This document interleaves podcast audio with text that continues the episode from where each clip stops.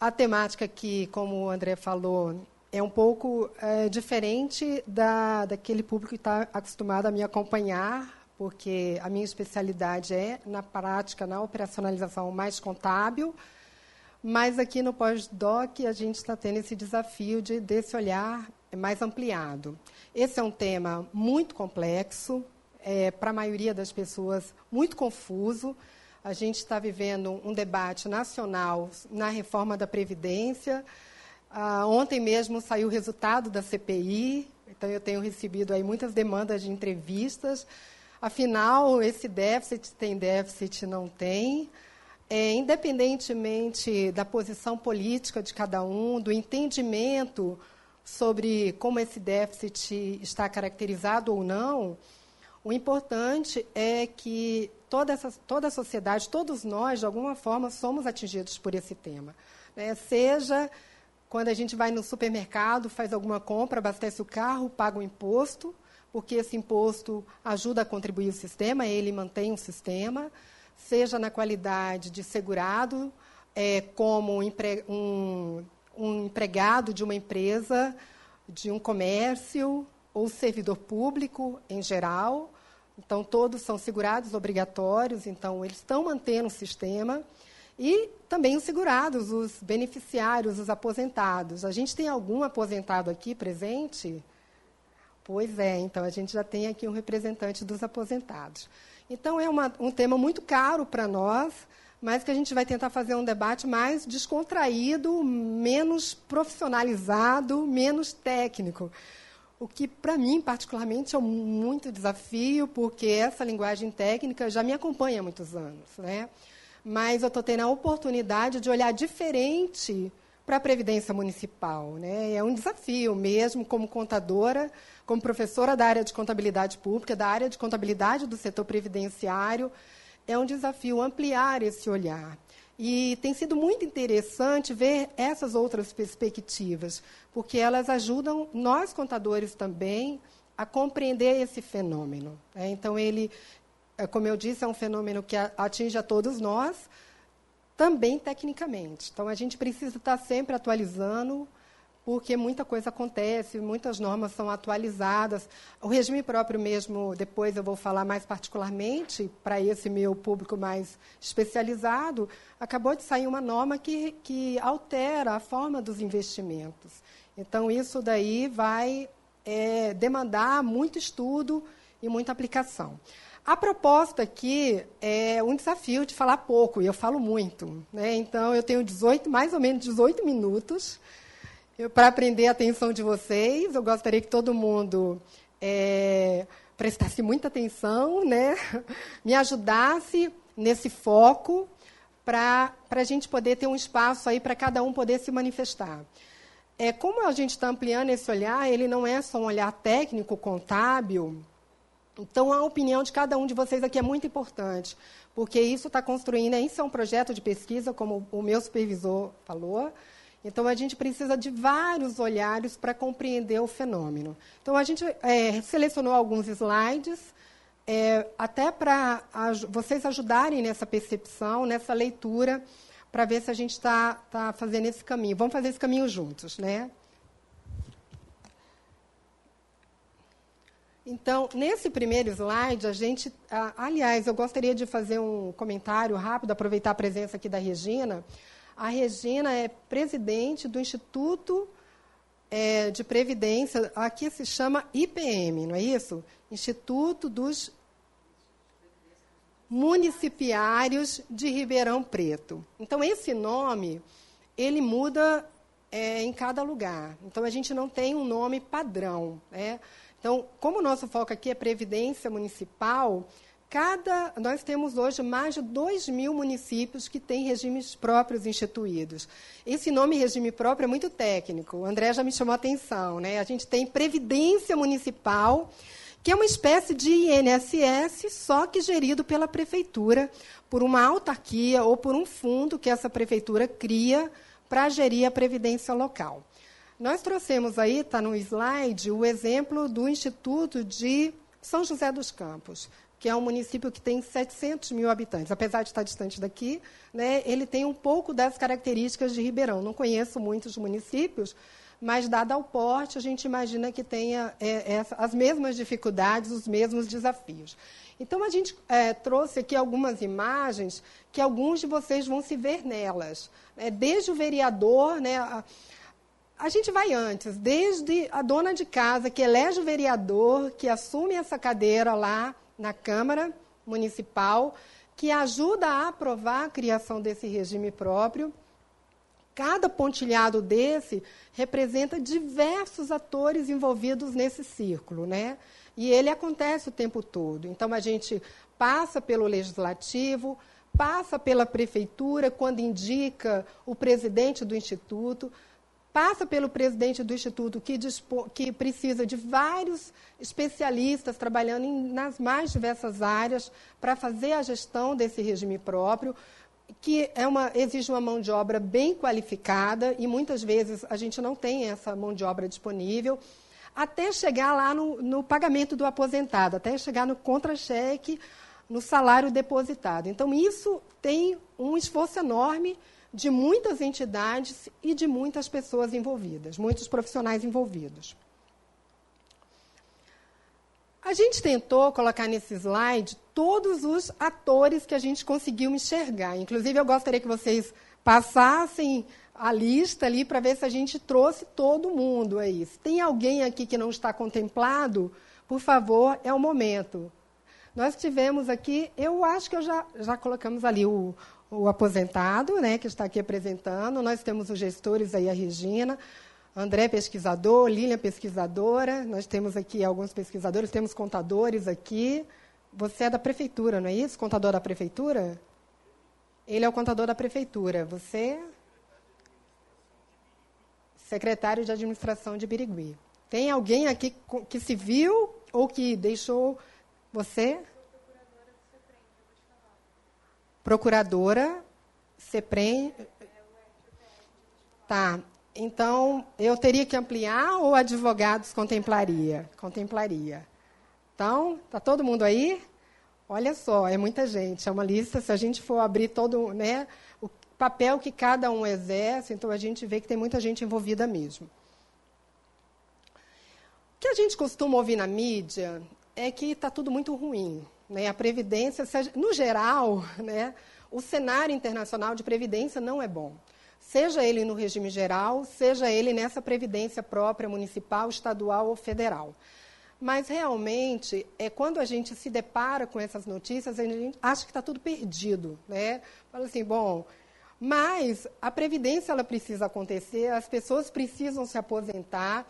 Então tem que haver uma mobilização das pessoas. Então quando a gente é, a gente colocou aí alguns, mas é muito fácil achar. Você coloca previdência no Google, você vai ter uma série de notícias levantadas. Apesar desse cenário catastrófico, né, uh, a impressão é que nada vai ser resolvido. A previdência municipal, os dados do Ministério mostram que ela, ela ainda tem o melhor dos cenários, quando ela é bem gerida, bem controlada e bem monitorada. Quando aqueles atores que nós relacionamos no slide anterior conseguem exercer o seu papel.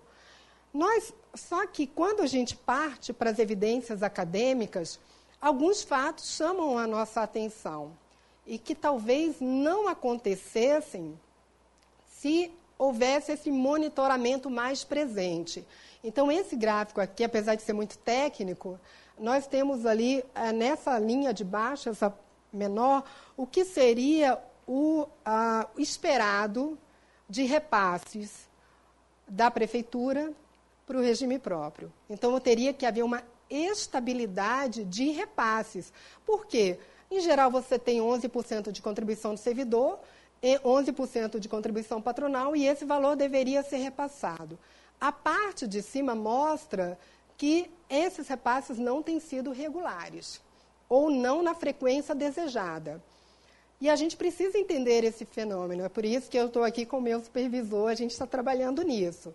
Mas aqui, esse, esse slide é para chamar a atenção que o nosso papel precisa ser aperfeiçoado. Então, está faltando um monitoramento por parte da sociedade, dos procuradores, dos contadores, dos gestores, dos pesquisadores, para que esse fenômeno não aconteça. Nós vamos, através das nossas pesquisas, trabalhar nisso. Nós vamos trazer evidências para ajudar todo, todos esses atores, que é o papel da academia, a buscar o melhor caminho. Mas aqui já traz um alerta para a gente. Né? Então, não, apesar da, das evidências mostrarem, dos números mostrarem que a gestão municipal ela está bem, ah, na maior parte, dos, principalmente pequenos municípios, bem encaminhada, a gente tem alguns problemas que a gente tem que enfrentar. Né? Quando esse problema não é enfrentado, a gente começa a ter, não só na área de previdência, mas na área de contas públicas como um todo, a gente começa a padecer dos, dos maus efeitos, né, da ingerência. Eu trouxe alguns exemplos aqui que eu imagino que todo mundo já passou, né? Eu, quando eu comecei a vir aqui com mais frequência para Ribeirão, todo mundo reclamava do buraco na rua, né? Então, nossa, a, a reclamação geral era tem que tampar os buracos. Então, muito provavelmente, estava faltando caixa. Ou as decisões não eram para tampar o buraco, mas eu não imagino que o gestor, todo mundo está reclamando, não quisesse tampar o buraco. Né? Então, a gente, o que a gente tem de escola sucateado, o que a gente tem de hospital com problema, então, essa esse efeito ele é em cascata. Se eu tenho uma má gestão de recurso público, seja em previdência, seja em qualquer outra área, então eu tenho esse efeito. E ele é direto em mim como cidadão morador. Então a previdência local, ela traz isso mais de perto. É diferente do INSS, que tem uma autarquia federal gerida em Brasília. Né? Então, além dos efeitos que pode acontecer na, em assegurar o pagamento da aposentadoria em dia, eu posso demandar mais recursos da prefeitura para conseguir manter esse equilíbrio, para conseguir manter esse pagamento em dia. E aí os efeitos são os já conhecidos. A gente vivencia isso em todo o Brasil o tempo todo. Lá em Brasília também a gente vê. Né? O cobertor é curto, não tem dinheiro para pagar tudo. Então é importante que cada um exerça o seu papel. Muita gente aqui vai dizer, ah, mas eu não tenho nada a ver com isso, eu não sou a presidente do instituto que contrata o atuário, né, que faz o pagamento atrasado, eu não sou o prefeito, eu não sou o secretário de administração, que está lá tomando as decisões, está com a caneta na mão. Mas quando a gente faz esse, essa busca, de novo, na mídia, a gente vê que tem para todo mundo. A responsabilidade é de todo mundo. A gente selecionou só algumas notícias, tem aí embaixo, depois, quem quiser ler a notícia completa, mostrando a atuação desses atores, ou a falta dela. Né? E isso diretamente, gente, é uma conta de chegada muito rápido. Ela compromete diretamente esse equilíbrio. Então, o que a gente está chamando a atenção, mas a gente não selecionou esses atores por acaso foi o que mais apareceu, a maior incidência de atuação de atores. Então, a gente colocou exemplos aí, sindicato. Temos alguém aqui do sindicato? Não temos, mas olha, o pessoal que está aí na internet, né? Ô, Giane, pode mandar suas colaborações. Tem aí essa questão dos sindicatos. Quando faz lá aquela campanha de não, não aumenta a contribuição, o servidor não aguenta mais. Pode ser verdade mesmo. Né? Aquela história, cada um tem a sua razão dentro dessa área de atuação. Ele está fazendo o papel dele. Né? Eu tenho muitos prefeitos com problemas que não conseguem efetuar o repasse irregular. E aí vem a Câmara e fala, não, tudo bem, ele não consegue, a gente vai dar essa carta branca para ele. Só que esses parcelamentos vão ser reparcelados, reparcelados e reparcelados. Nós temos os gestores. Está lá na notícia, ah, não, não fez o dever de casa, não aplicou corretamente, não tomou a decisão adequada. Então, eu, a prefeita, a gente tem alguém aqui de prefeitura, tem o secretário de administração, né? A gente né, pode ouvir a sua colaboração aí também, né? As suas dificuldades também lidar com isso, né? Ah, os vereadores, o pessoal, eu sei que muita gente da Câmara ah, vai acompanhar a gente, vai mandar discussão. É, a gente está fazendo uma pesquisa nacional, inclusive, é, se tiver algum vereador vindo aí pela internet, por favor, você recebeu um link, responda, Né? A gente ter, conseguiu encaminhar para todo o Brasil e é uma pesquisa que é muito importante para a gente, para a gente ver a percepção dos vereadores. Nós temos alguns gestores aqui e eu sei da dificuldade que eles também têm no dia a dia em conciliar essa demanda do servidor com essa dificuldade do cobertor curto lá de financeiro da prefeitura. Mas tem outros. Nós temos muitos é, fundos e autarquias se valem de consultorias, algumas muito bem qualificadas e muito bem preparadas e muito bem intencionadas. Outras até com boa intenção, mas com dificuldade até de capacitação, de qualificação técnica. Então, acaba que a atuação também desses atores interfere no equilíbrio das contas previdenciárias. Nós temos aqui peritos, eu vi várias notícias relacionadas a peritos, peritos médicos, que é aquele que vai aprovar se o segurado vai fazer jus ao benefício ou não. Né? Então, na área de atuação, é importante que ele exerça o seu papel. Né? Servidores, é claro que ninguém quer pagar mais. Né? Então, é muito difícil para a gente olhar o contra-cheque todo mês e ficar sem aqueles 11%. É muito dinheiro, se a gente pensar bem. Mas esse cofrinho, essa poupança, é para ser reservada para quando a gente mais precisar dela. Como o brasileiro, via de regra, não tem o hábito de poupar, muitos se valem desse cofrinho lá na frente. Se ele ficar vazio, como é que vai ser? Nós já temos experiências de países que não estão conseguindo fazer o cofrinho. E aí a gente tem toda uma população na idade que mais precisa desamparada. A gente também trouxe a figura dos próprios aposentados. Né? Então, essa demanda, não, eu ganho pouco. Todo mundo concorda que quanto melhor, quanto mais. Ah, ah, o salário mínimo é muito pouco. A maior parte dos segurados da Previdência, pelo menos geral, ganha salário mínimo. Na Previdência Municipal, que é uma das vantagens que se levanta, esse benefício tem um saldo um pouco maior. Mas a cada um real que a gente aumenta, o impacto é enorme sobre esse equilíbrio também. E aí a gente pergunta, e esse é o grande debate, é o diálogo com vocês. Então, a ideia aqui é também trazer a contribuição de vocês. Então, como cada um de nós aqui pode contribuir para essa solidez, para esse equilíbrio? seja atuando como contador, seja atuando como gestor. A gente colocou umas figurinhas aí só para a gente pensar. Né? Então, como um vereador, como um prefeito, como um sindicalista, é um debate que tem que ser aberto, ele não pode ser politizado, porque ele é muito, como eu falei antes, ele é muito caro para todos nós, é muito importante para todos nós. E é um assunto que, se a gente não enfrentar ele agora, a gente vai pagar muito caro no curto prazo. Nós temos aqui a presença do Fabiano, que é o vereador. Opa, acabei de falar dos vereadores. Olha, você chegou na hora do debate. Muito bem. Então, a ideia, pessoal, é estimular esse debate, como eu falei. Aqui a gente não tem resposta pronta. É, tem algumas questões mais operacionais que a gente pode falar depois desse debate, mas o nosso foco aqui como juntos a gente pode construir essa solidez.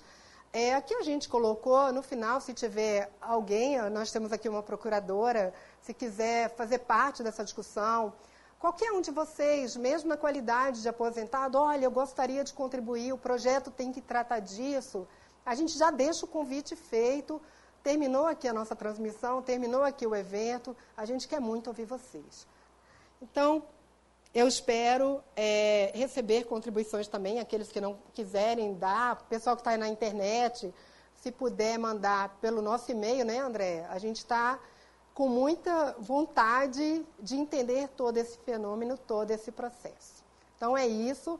E está aberto o nosso debate. Né? O que eu tinha, é, a minha ideia aqui é estimular essa conversa. Estou me colocando à disposição de vocês para alguma dúvida pontual, se quiser levantar uma temática, olha, você não falou disso, eu quero falar. Então, por favor, fiquem à vontade, porque esse é o nosso objetivo aqui, é fazer esse debate. Obrigada.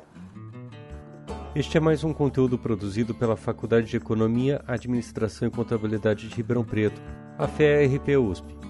Veja todos os nossos conteúdos em vídeo em nosso canal do YouTube ou acesse o site media.ferp.usp.br para acompanhar também nosso podcast.